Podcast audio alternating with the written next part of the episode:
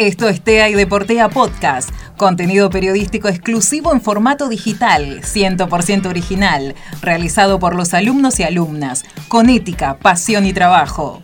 TEA y Deportea Podcast, la formación para la nueva generación.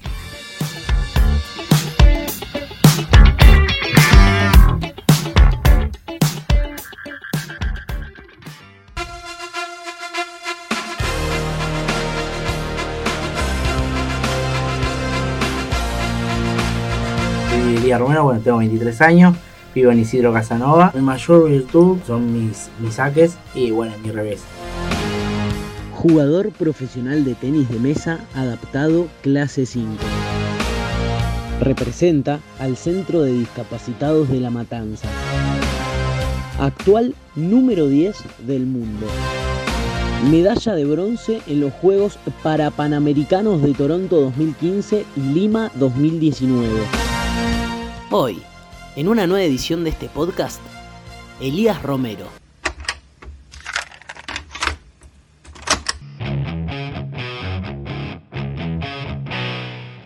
Elías Romero nació hace 23 años en Isidro Casanova, con una discapacidad que terminaría siendo su motor de vida.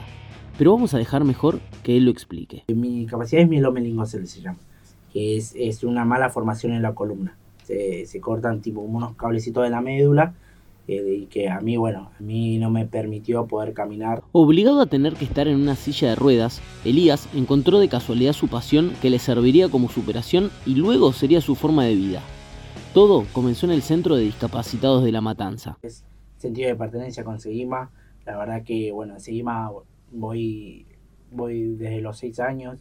Eh, bueno, yo iba a rehabilitación de, en kinesiología y en San Justo. Mm. Eh, y bueno, y, y, y un señor de, del traslado, de ahí de Sedima, eh, nos llama a los chicos que estábamos ahí en kinesiología y nos dice si queríamos ir a hacer deporte recreativo, que donde bueno, había tenis mesa, había básquet, en silla de rueda, había este, atletismo. Y bueno, y al siguiente año, pues eso fue en 2006, 2007 arranqué con tenis mesas a, a entrenar lunes, miércoles y viernes y bueno, y ahí me gustó. Bueno, este eh, hacía también, eh, bueno, eh, los sábados hacíamos básquet ahí en, en Sedima, como recreativo me gustaba, pero bueno, este no, no llegaba al aro. Un camino fugaz el de Elías, que empezó a jugar a los 8 y a los 15 ya estaba en la delegación argentina en los Juegos Parapanamericanos de Toronto 2015, torneo del cual volvió con la de bronce colgada en el cuello. Y encima fue el más joven de los argentinos en toda la nómina. Y Sedima siempre me ayudó, este, 7, 8 años, bueno, empecé de lunes, a, lunes, miércoles y viernes. Me acuerdo que me llevaba a mi vecino, porque mm. también justo vivíamos cerca, entonces compartíamos el remis. Este, y bueno, y yo, bueno, en 2013 jugué mi primer Panamericano juvenil, que se hizo acá en Buenos Aires. Y después, bueno, ya en 2015 fue mi, mi Panamericano ya de, de mayores.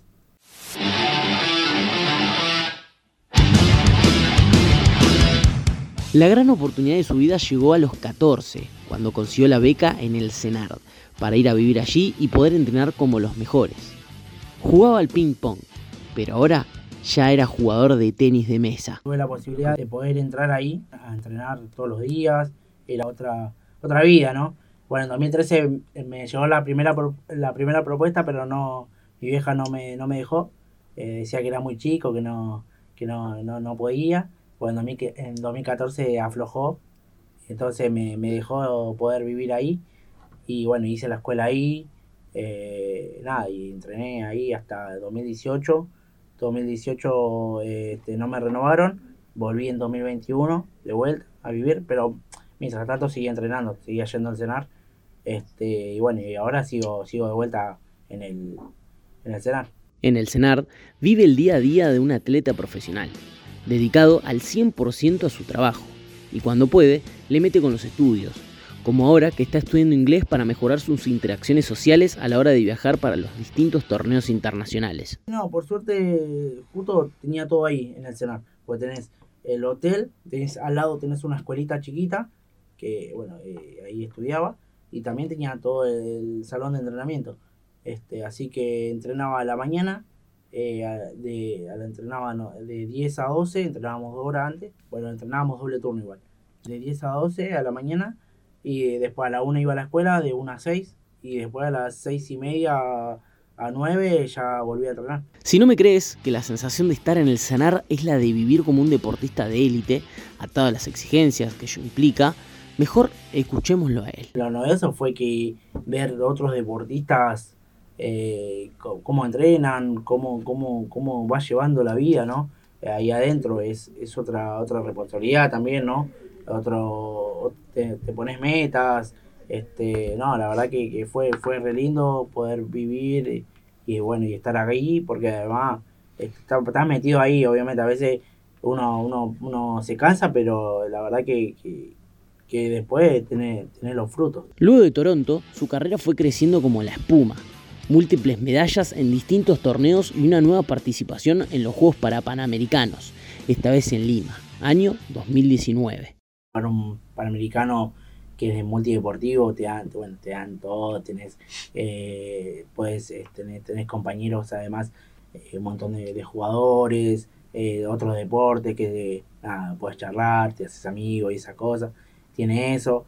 Y bueno, y en lo deportivo también este me fue bien, pero bueno, nada, yo esperaba otra cosa, tenía otra otra mentalidad, tenía otra, otro, otro objetivo, pero bueno, nada. Tenía otro objetivo, dice. Medalla de bronce sacó. Perdió en las semifinales ante su compatriota, el dos veces atleta paralímpico Mauro de Pérgola, un monstruo dentro de este deporte. La cara de Elías en el podio decía todo. Algunos se ponen contentos solo por participar, pero él quería más. Te voy a contar algo. Este, estaba, bueno, cuando jugué contra un coreano, viste, son así todo serio. Este, no te, no te saluda ni nada cuando yo le gané, en los últimos días me saludaba, este, ¿viste? Entonces esa cosa... Generaste un respeto. Claro, generás algo. Y por ahí te diste cuenta en dónde estaba. claro, generás eso, entonces ahí te decís, wow, che, estás, estás ahí peleando contra ellos y nada, y, antes decía, antes, bueno, le respetaba mucho a los jugadores de arriba.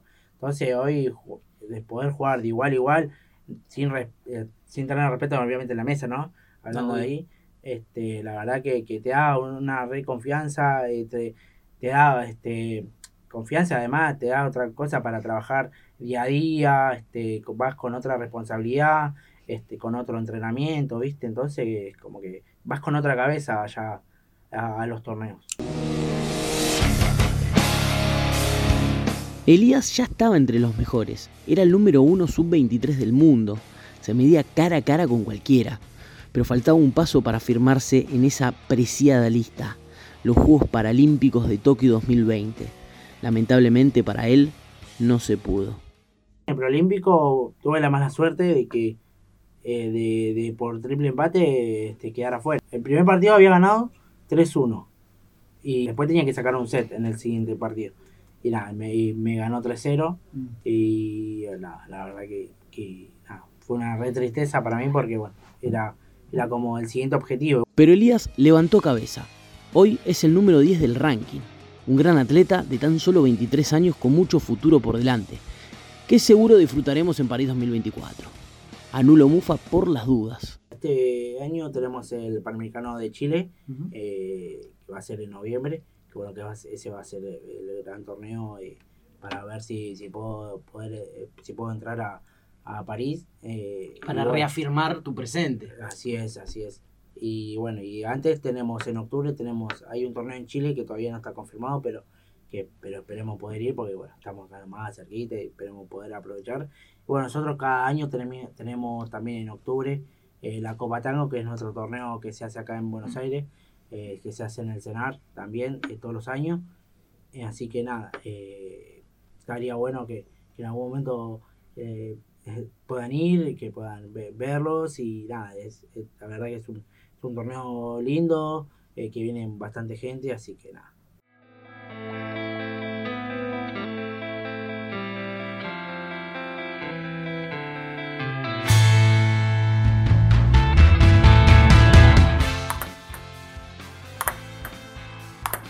Para sacarte un poquito de lo deportivo, un poquito de, de, de las competiciones, de qué pensás, hablarnos un poquito de vos, de hincha de... Hincha de River. Siendo un un poquito más a lo deportivo, más eh, a, lo que es singles y dobles, ¿qué te gusta más a vos? Eh, dobles, porque eh, me gusta más doble porque la responsabilidad de los dos. Siente representar a la selección argentina? Hermoso, es hermoso. La verdad que llevar la bandera argentina siempre, bueno, además que es una responsabilidad, es hermoso poder viajar, poder disfrutar eh, muchas cosas, muchas culturas. Eh, la verdad que sí, es, muy lindo. ¿Y a quiénes le agradeces por haber estado en tu proceso? En principio la familia, en principio la familia que siempre me, acompañó, siempre me, siempre me llevó, siempre me compró las me compró las maderas, los accesorios que tenía mesa, todo. Bueno, después, bueno, tenían, bueno, mi vecino, eh, Héctor Leighton, que, él me, pasaba a buscar con el remis, me llevaba. Después, bueno, mis entrenadores de iniciación, Silvia Mariño, Eli Bustillo, Walter Fernández, que, fueron ellos mis primeros entrenadores en Sedima. Y bueno, y en mis entrenadores eh, nacionales actuales, bueno, que me ayudaron a mejorar. Y bueno, hubo entrenadores eh, también anteriores que, han pasado por la selección y también que han dejado su, granito de arena, que, han dejado sus cosas, eh, un aprendizaje, una palabra que, siempre te ayudó, ¿viste? Eh, entonces, bueno, eh, agradecerles a ellos que siempre, siempre me bancaron, siempre vieron este, una posibilidad para poder mejorar mía, siempre vieron un, nada, ver motivos para poder seguir mejorando.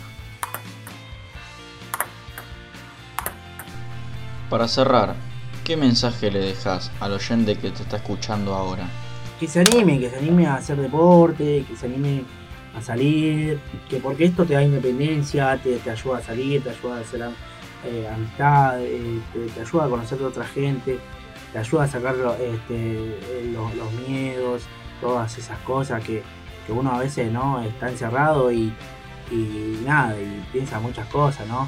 Este, y la verdad que, que, se anime, eh, animarse, salir y jugar este, cualquier deporte, ¿no? Hacerlo por, por profesionalismo, por amateur o por, por recreación, que, que a poquito uno, uno, uno le va gustando. Y esta nueva edición en, nuestro podcast no hubiese sido realidad y no, no, hubiese sido posible si no fuese por Joaquín Carteri, que estuvo en la producción general y en la edición, la locución, bueno, por mí, Diego March, eh, el guion fue encargado por Pedro Monti, la musicalización por Tomás Magno, la coordinación por Santino Zúcar y el asistente Matías Uberman.